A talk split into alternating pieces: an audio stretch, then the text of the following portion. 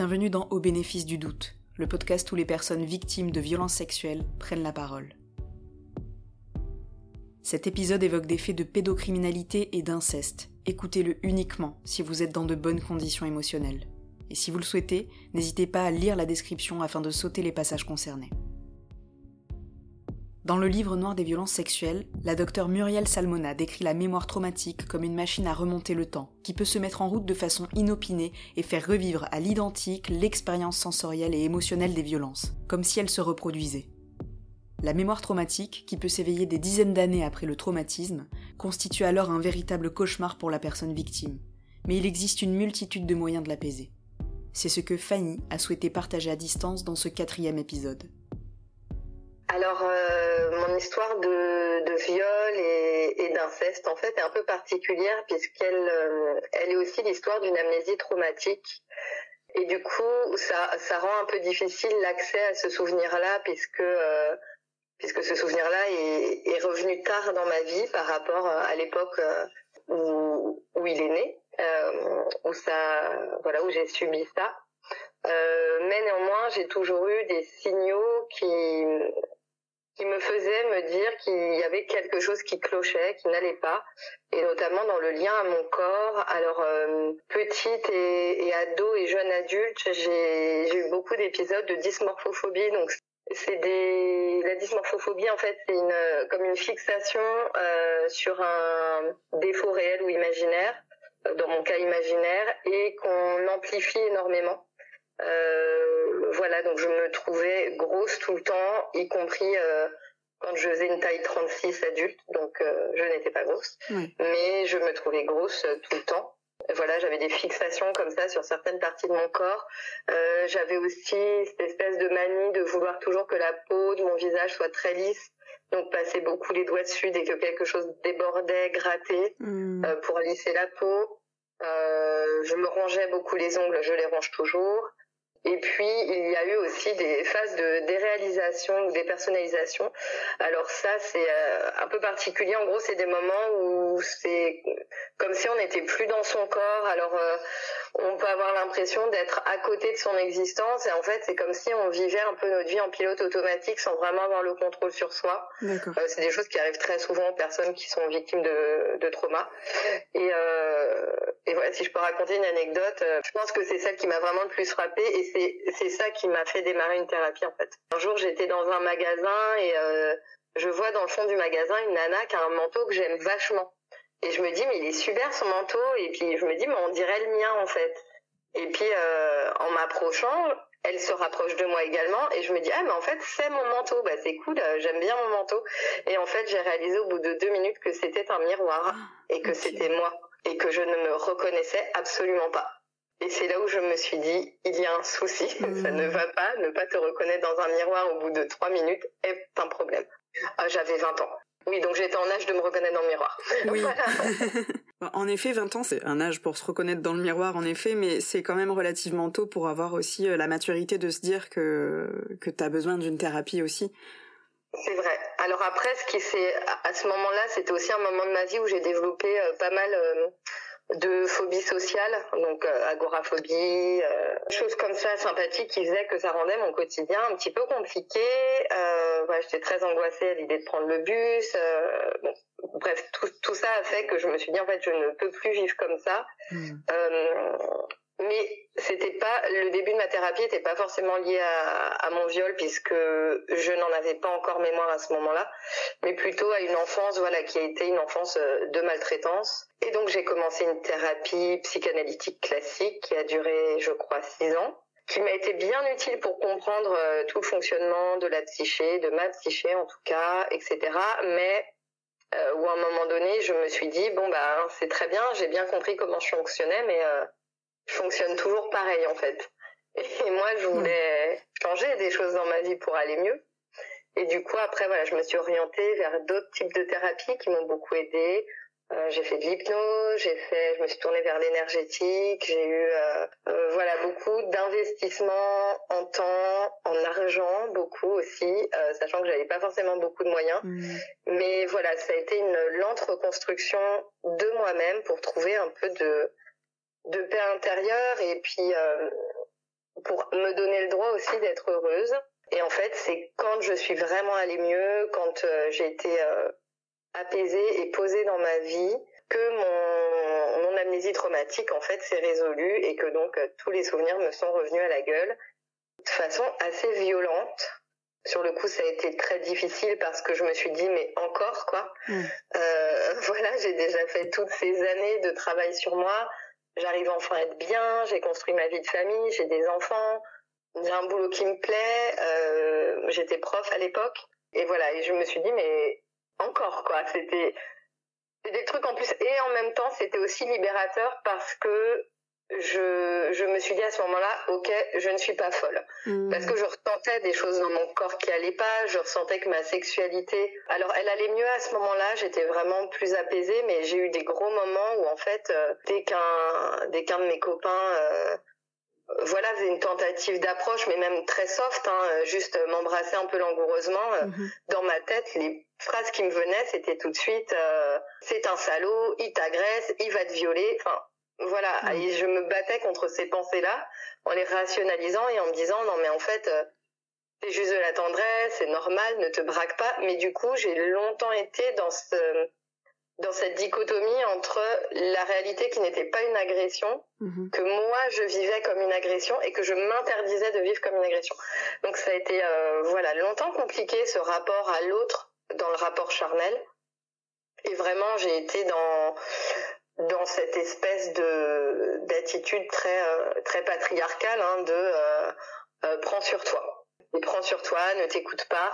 Et puis je pense aussi que juste à cette époque là euh, je pouvais pas écouter cette part là c'était trop c'était trop violent. Et puis voilà je me disais à chaque fois mais en fait là il, il fait rien de mal il te fait rien de mal c'est toi qui surréagis. Et mmh. effectivement, c'était de la surréaction, mais parce que c'était une réaction post-traumatique, en fait. Parce que je savais pas encore tout à fait, mais voilà, qui me mettait quand même la puce à l'oreille. Donc il y avait ça, et en même temps, lors de mes rapports sexuels, euh, pareil, j'avais une espèce de, de violence sourde, en fait, que, mmh. que je comprenais pas non plus, où j'avais envie d'un seul coup de frapper l'autre et mais sans, sans le plaisir euh, sadomaso qui peut aller avec. C'était juste, voilà, j'avais des accès de violence que je comprenais pas. Donc voilà, donc il y avait tout un tas de petits red flags quand même, hein, comme ça, qui se mhm. sont mis euh, tout au long de ma vie. Et effectivement, euh, voilà, au bout de, au bout de quelques années, donc ça devait être quand j'ai eu peut-être 30 ans, peut-être un peu plus de 30 ans, où le souvenir est revenu. Et en fait, il est d'abord revenu à travers une photo. Je triais des photos et et en triant des photos, je suis tombée sur une photo de moi au, au mariage de ma sœur, et donc j'avais 7 ans. Et en fait, cette photo m'a m'a clouée sur place, euh, m'a fait pleurer, euh, des, des, gros pleurs euh, de bébé, quoi, des, des sanglots. Mmh. Euh, voilà, sur la photo, je suis euh, toute jolie, dans ma petite robe rose à col Claudine, j'ai des longs cheveux blonds bouclés, des souliers vernis noirs, des collants blancs, les, joues roses, euh, les yeux bleus, une, petite poupée. Et en fait, euh, à ce moment-là, m'est revenu en mémoire ce souvenir, euh, euh ce souvenir du, du viol. Et en fait, c'est d'abord pas tant des images qui sont revenues que des sensations physiques. c'est un peu bizarre d'ailleurs. Voilà, je me suis rappelé de, de comme une musique de fond. Et je me suis souvenu que ma sœur, à ce moment-là, m'avait, donc c'est elle qui se mariait, on a 18 ans d'écart et on n'a jamais vécu ensemble. Elle, euh, voilà, elle m'amenait dans une pièce à part, donc en arrière de la salle où il y avait la fête, et je me souviens de la sensation euh, de ses mains et de ses ongles qui descendent de mon collant, qui descendent de ma culotte. Et je me souviens aussi d'un homme, et je ne me souviens pas qui à ce moment-là, qui me, qui me touche et qui me, et je me souviens de la sensation de sa verge dans ma main. Euh, cette sensation vraiment de la peau est extrêmement forte et présente. Puis il y a des images au, voilà, au fil du temps qui se sont calquées mm. sur ces sensations-là. Mais j'ai aussi le, le, souvenir de d'être là sans être là à ce moment-là. Je n'ai aucun souvenir d'avoir pleuré, par exemple, de m'être euh, débattue, d'avoir crié. Mm. Comme si j'étais, bah en fait c'est la sidération. Hein, euh, eh Voilà, on connaît maintenant les mécanismes de défense du cerveau. Mais voilà, être être hors de mon corps, euh, comme si voilà je mon corps subit des choses, mais pas moi, je ne suis pas là, je, je m'en vais de ce corps. Euh, à ce moment-là, je n'existe pas. Et en fait, euh, suite à ça, j'ai essayé de faire une, j'ai commencé une thérapie en intégration, euh, alors je sais plus le nom, je crois que c'est ICT, cognitive temporelle. Et en gros, le premier exercice de cette thérapie, c'est de faire la liste de nos souvenirs euh, année par année alors moi j'ai énormément de mémoire et euh, j'avais donc beaucoup de souvenirs, ça a été très lourd. Et en fait je me suis rendu compte en faisant cette liste que à chaque fois que j'avais un événement traumatique, j'avais très peu de souvenirs dans les mois qui suivaient. Hmm. Et cette année-là, euh, donc du mariage de ma soeur, j'avais 7 ans mais j'allais sur mes 8, j'ai euh, quasiment rien.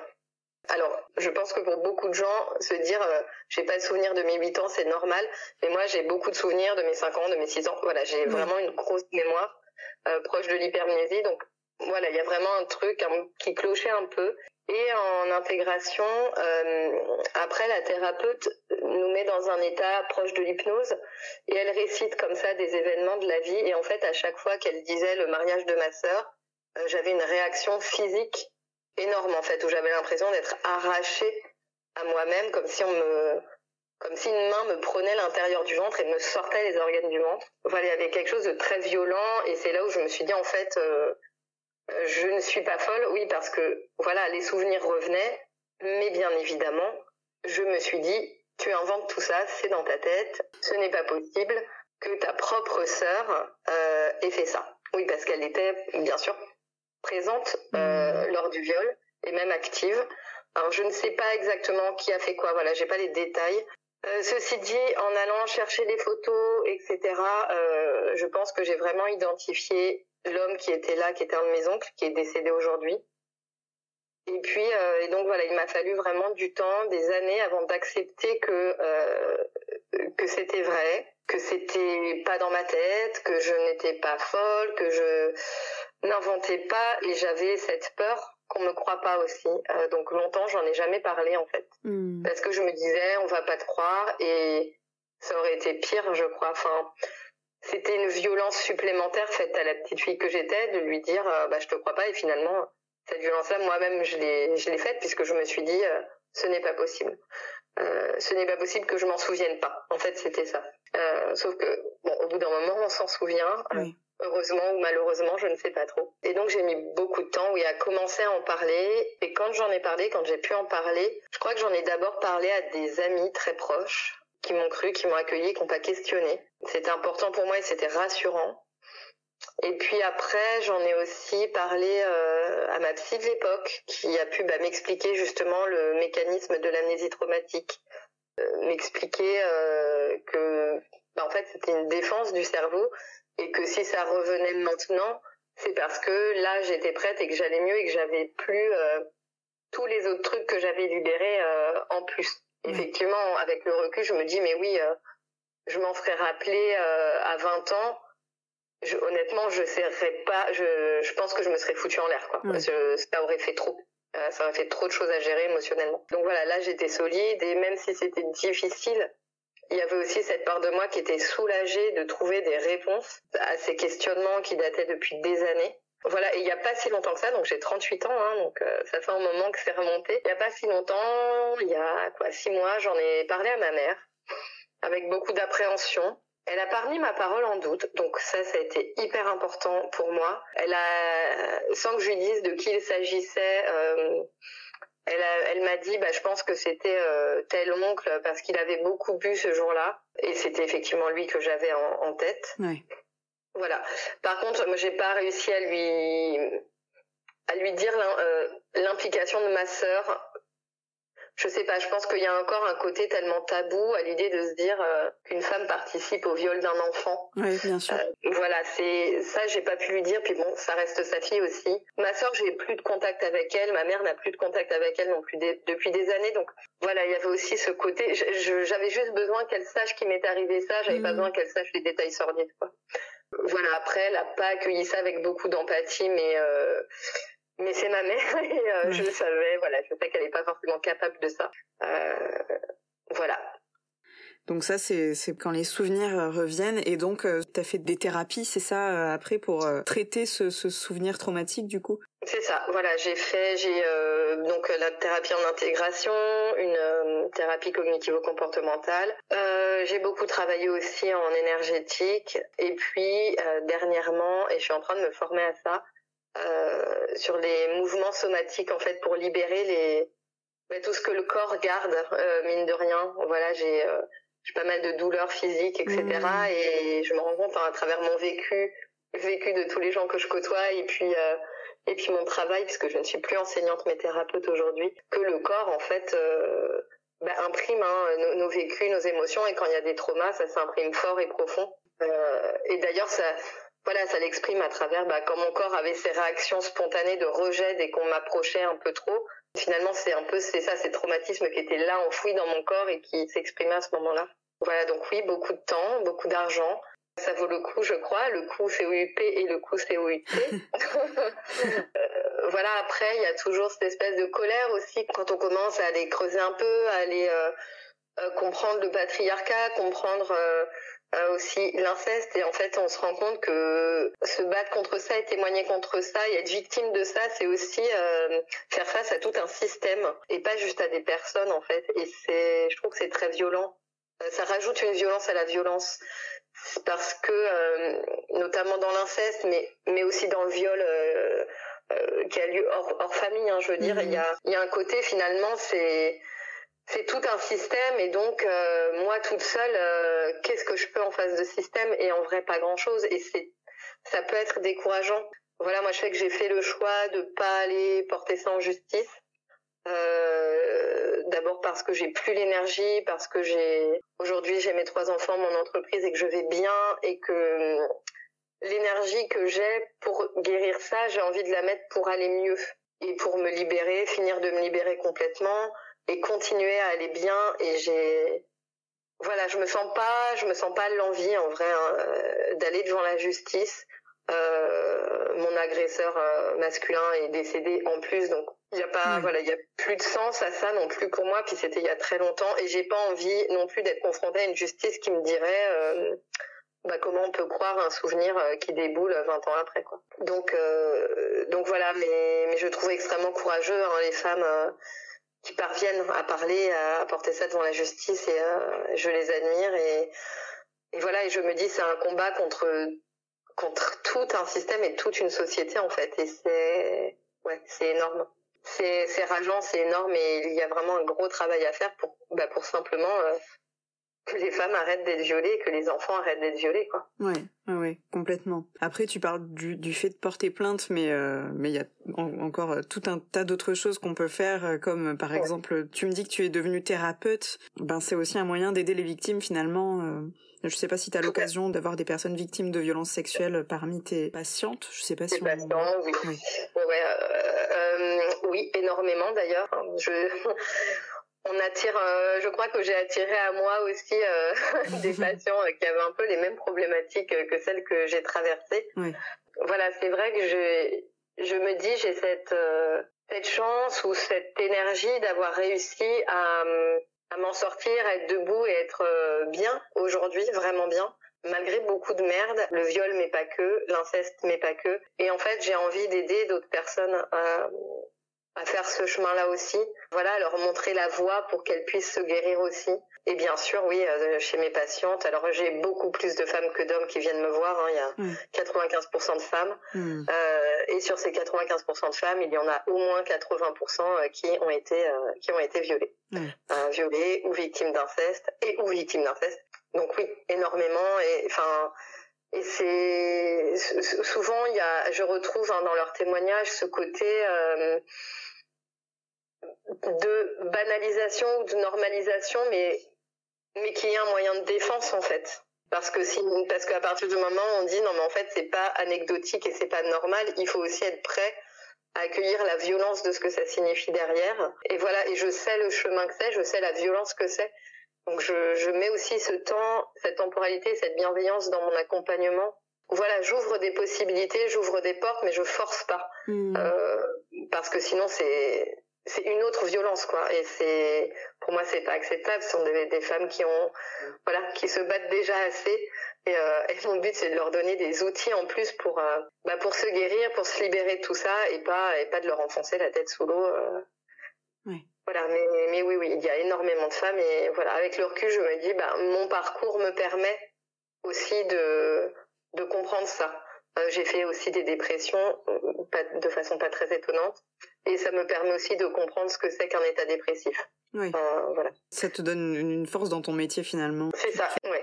C'est quel genre de thérapie que tu proposes? Je suis énergéticienne. Dans mes thérapies, je me suis formée à beaucoup de choses. J'ai un peu une espèce de boulimie de connaissances euh, à faire. Alors, j'ai fait des longues études de philosophie qui m'aident aussi dans ma pratique. D'accord. Euh, j'ai lu énormément d'ouvrages sur le trauma, etc. Euh, et puis, je me suis formée à l'hypnose.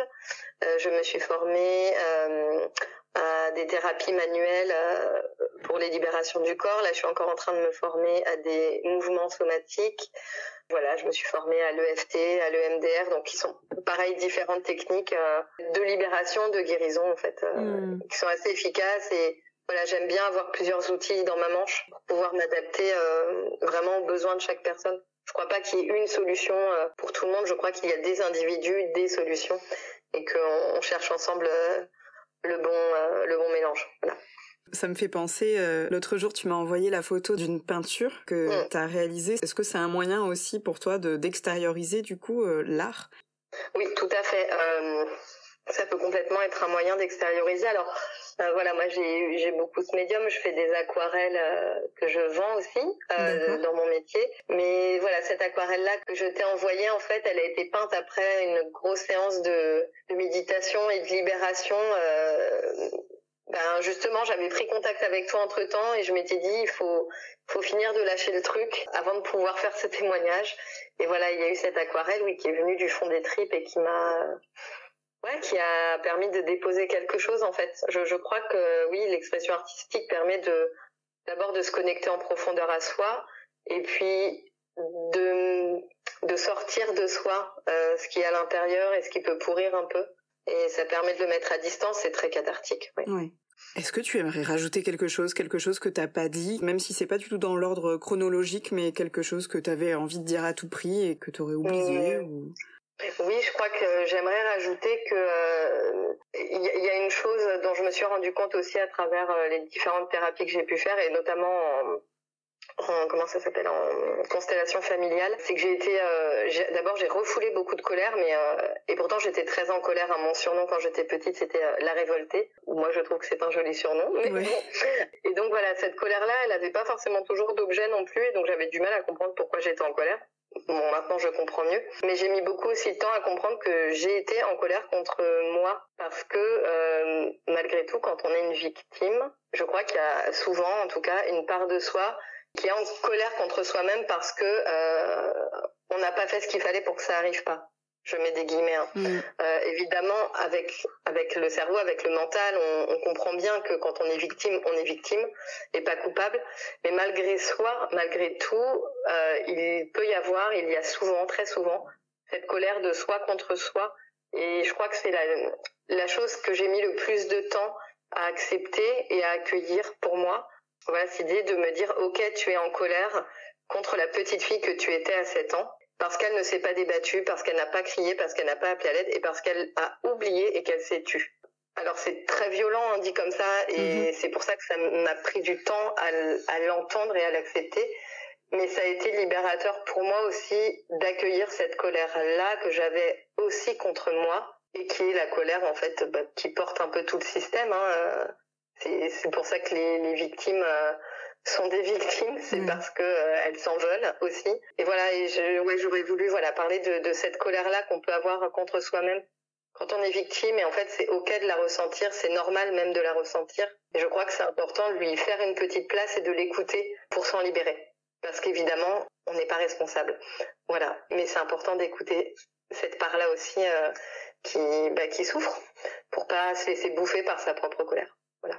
Je pense que c'était important en effet que tu rajoutes ça parce qu'en plus ça fait beaucoup beaucoup écho à, ce que je suis en train de traverser en ce moment donc euh, donc merci je le prends aussi pour pour moi. je crois que oui, c'est ça, qu'on soit victime, euh, entre guillemets, quel que soit le viol, il y a, même si chaque épreuve est unique, il y a quelque chose d'un peu schématique et, euh, et des mécanismes qui se retrouvent euh, chez beaucoup d'entre nous. Oui, complètement. Là, je je sais pas si tu euh, as déjà entendu parler du livre de Sandrine Rousseau euh, qui s'appelle Parler. C'est euh, assez dingue en effet parce qu'il y a une phrase qui, qui m'a complètement fait écho, surtout depuis que je suis en train de recenser tous ces témoignages-là. C'est exactement ce que tu viens de dire, c'est que chaque témoignage est unique et en même temps, dans le discours de toutes, on a l'impression qu'il y a vraiment quelque chose d'universel en fait. Et c'est en ça qu'on a encore plus envie d'être solidaires et sorores entre nous. Parce qu'on traverse les mêmes Mais je crois vraiment que ce côté très schématique, c'est le reflet du fait que c'est le système qui, qui, qui, est un système de violeurs. Enfin, voilà. Et j'ai lu ce, je l'ai parcouru, mais j'aimerais le relire en profondeur. Ce livre qui s'appelle euh, L'incestueux et l'incestuel. Euh, je ne me souviens plus du nom de l'autrice. Il me semble que c'est une femme et qui est vraiment intéressant et qui, qui justement permet de montrer qu'en fait, ce qui permet l'inceste, c'est tout un système familial et que euh, et d'ailleurs très souvent les incestes euh, ça se répète de génération en génération dans les familles. Et voilà, moi je sais que toutes les femmes que je vois et qui sont victimes d'inceste, leur mère aussi, leur grand-mère aussi, c'est mm. systématique. Quand ça se sait, bien évidemment. Et oui. Puisque le secret fait partie énormément, énormément de l'inceste. Du coup, merci encore d'avoir répondu à, l'appel à témoignage et en quoi c'est important pour toi de témoigner et de, parler de ton histoire? Euh, bah, merci déjà à toi d'avoir euh, cette démarche-là. Je trouve que c'est euh, très fort et je crois que c'est important aussi que cette parole-là soit accueillie et entendue. C'est important pour moi parce que, bah, comme j'ai dit tout à l'heure, voilà, la justice, euh, porter l'affaire devant la justice, c'était pas un de mes souhaits, mais j'avais aussi l'impression de finalement mon histoire, même si elle me sert dans dans mon métier je sais pas, c'est comme si il, manquait une étape en fait que j'avais besoin aussi qu'elle soit un témoin, euh, comme un témoin d'une histoire collective qu'il faut changer. Et du coup, voilà, le, ton appel à témoin bah, m'a fait me dire, mais oui, en fait, c'est, voilà, il faut que j'en parle euh, à, voix haute entre guillemets. Il faut, voilà, il faut que ça soit aussi entendu par les personnes qui l'entendront. Mais ça me semblait important. Euh, d'apporter cette petite pierre euh, à ce gros édifice de la lutte euh, contre, contre les violences. En effet, Fanny a raison. Il existe tout un système permettant à l'inceste de rester un des crimes les plus banalisés et impunis du monde. Merci à elle d'avoir partagé son histoire avec nous. L'amnésie traumatique puis le réveil de la mémoire traumatique sont encore trop peu reconnus par le corps médical. Le souvenir est souvent décrédibilisé, considéré comme le fruit de l'imagination de la victime. Pour en savoir plus sur les mécanismes de défense des personnes victimes, je vous invite à lire le livre noir des violences sexuelles de la docteure Muriel Salmona. Vous venez d'écouter le quatrième épisode du podcast Au bénéfice du doute. Si vous pensez qu'il peut être utile à d'autres personnes, n'hésitez pas à le partager, à vous abonner et même à mettre 5 étoiles. Les références des livres évoqués se trouvent dans la description. Ce podcast est entièrement autoproduit par Julie Dussert, la musique originale a été composée par Sandra Fabry et l'image a été dessinée par Camélia Blando. Au bénéfice du doute, le podcast où les personnes victimes de violences sexuelles prennent la parole.